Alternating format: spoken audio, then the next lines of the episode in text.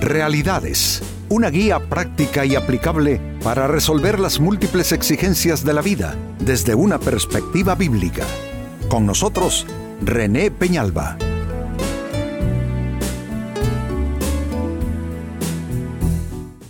Amigos de Realidades, sean todos bienvenidos.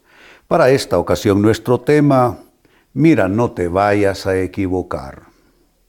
Pareciera aquel consejo, aquella frase, aquella exhortación de mamá cuando éramos niños, de la abuela, del abuelo. Pero lo cierto es que a lo largo, amigos, del camino de la vida, siempre debe haber alguna voz interior que nos diga, mira, no te vayas a equivocar. Y es precisamente la palabra de Dios que nos habla en ese espíritu y en esa dirección. El libro de los Proverbios en la Biblia capítulo 14 y versículo 12 nos dice, delante de cada persona hay un camino, escuchen esta frase, que parece. Y amigos, sabemos que todo lo que parece no necesariamente es. Delante de cada persona hay un camino que parece correcto, pero termina en muerte. ¿Cuántas personas optaron por una vía de destrucción en sus vidas? De cosas arruinándose de una manera dramática, solo porque la persona se dejó llevar por lo que le parecía. Lo que nos parece no necesariamente es lo mejor para nosotros. De ahí pues que no podemos dejar eh, llevarnos por una primera impresión o por lo que parecen ser las cosas y aún las personas por lo que estamos leyendo. Hay caminos que parecen correctos, pero al final son caminos que terminan en muerte. Esta es una escritura, yo diría, en un tono fuerte, eh, casi imperativo, es la voz de Dios como Padre Celestial hablándonos y diciéndonos, hey, ten cuidado, no te vayas a equivocar, mira, no te vayas a equivocar, porque hay cosas que parecen que son buenas y pueden significar un montón de problemas y de dolor para ti. Con esta escritura en mente, entonces, traigo esta pregunta, amigos. ¿Cómo discernir lo que solo es buena apariencia? Porque Pensemos cuántas cosas uno puede hacer solo por buena apariencia. Un negocio, una relación sentimental, un gran proyecto, una, otro tipo de asociación de vida, una amistad que termina en un desastre. ¿Cuántas cosas, amigos, si lo pensamos en nuestras vidas, penden de un hilo, penden de este hilo, de lo que parece? Ser bueno. Entonces ahí está la pregunta, ¿cómo discernir? ¿Cómo penetrar más allá de lo superficial y poder entender y darnos cuenta cuando algo es solamente pura apariencia? Les invito a que me acompañen y trabajemos alrededor de esta interrogante. Entonces, número uno, ¿cómo discernir lo que solo es buena apariencia. Piensa en esto y tienes que decirte esto.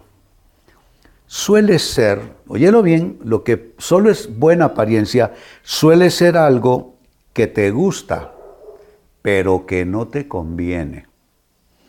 Siempre tiene esta característica, lo que es pura apariencia y va a significar problemas.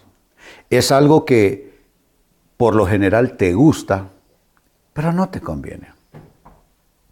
Amigos, dejarnos llevar solo por lo que nos gusta sería prácticamente volvernos niños que ingenuamente andan por aquí y por allá.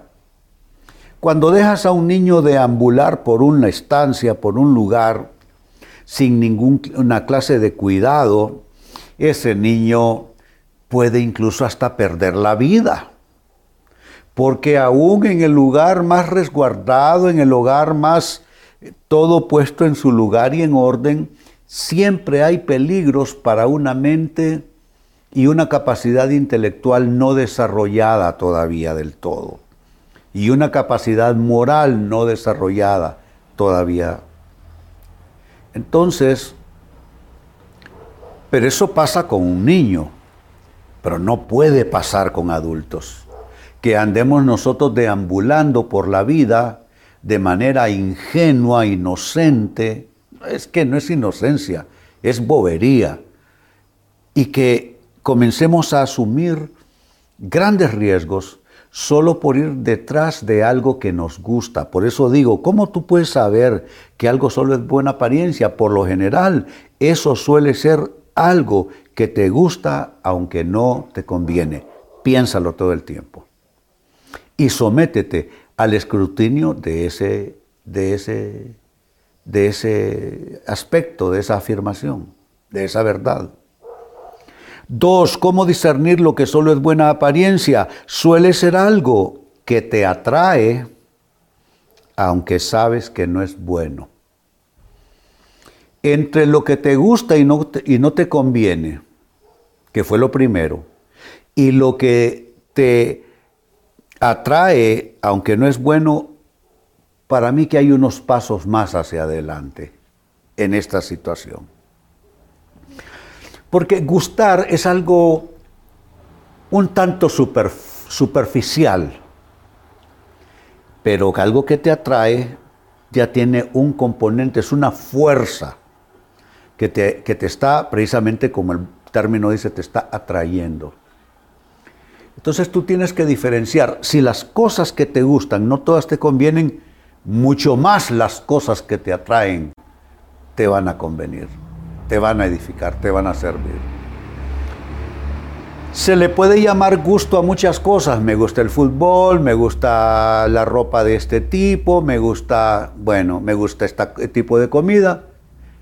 Pero atracción, eh, tú no puedes decir, eh, eh, me atrae el fútbol, me atrae este estilo de vestir, me atrae... No, no, eso, eso te gusta. Pero cuando algo te atrae, ya son cosas de otra naturaleza, ya son cosas de, otra, de, de otro nivel, de otra dimensión. Porque atracción ya tiene que ver con otras cosas. Entonces yo te pregunto, ¿qué es lo que te atrae? ¿Mm? ¿Qué es lo que te atrae aunque sabes que no es bueno? ¿Cuántas veces sucumbiste a esa atracción? Luego te sentiste mal, sabías que no era bueno para ti, te sentiste mal, culpable, apartado de Dios, avergonzado en tu, en tu persona interior.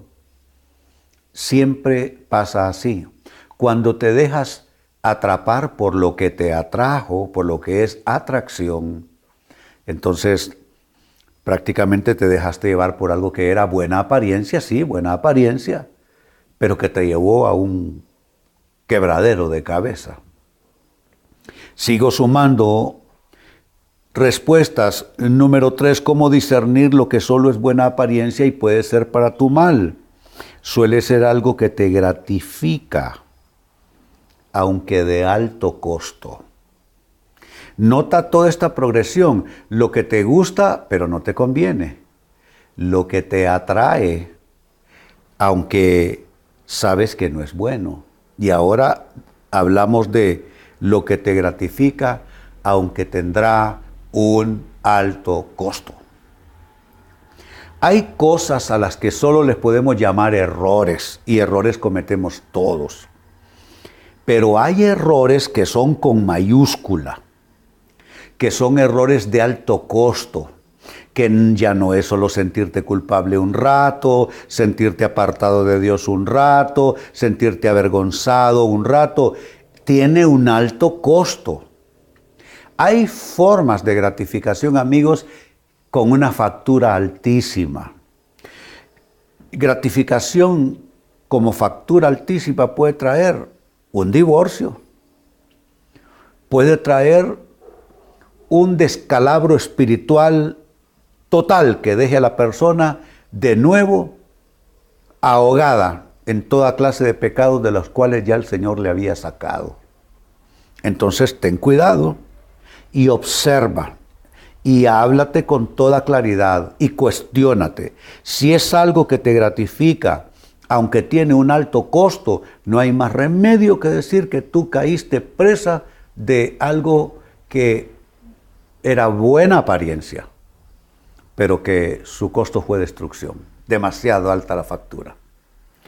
Y número cuatro, con lo que cierro, ¿cómo discernir lo que es solo buena apariencia? Suele ser algo que te seduce a riesgo de romper tus pactos. De nuevo, vamos sobre la progresión de conceptos. Lo que te gusta, lo que te atrae, lo que te gratifica y ahora lo que te seduce. Si es algo que te seduce al punto de llevarte a romper tus pactos, pactos con Dios, pactos contigo mismo, pactos en tu vida familiar, etcétera, etcétera, si te lleva a romper pactos, esa fue una seducción de muerte. Cuando pienso en términos de seducción, solo, se me, solo vienen a mi mente dos personajes que enfrentaron la seducción. Eh, este personaje José, que ante la intención de seducción de la esposa de Potifar salió huyendo, aunque lo tomaran por cobarde y por poco hombre. Y el otro caso es Sansón, que no pudo con la seducción de Dalila, terminó cortándose sus cabellos y abortando completamente el plan de Dios para su vida. Así es que si es algo que te seduce, amigo, amiga, a riesgo de romper tus pactos, caíste en la trampa de ir tras cosas que eran pura apariencia, pero que al final fueron camino de muerte. Entonces leía para ustedes del libro de los Proverbios capítulo 14 y versículo 12 al inicio, delante de cada persona hay un camino que parece correcto, pero termina en muerte.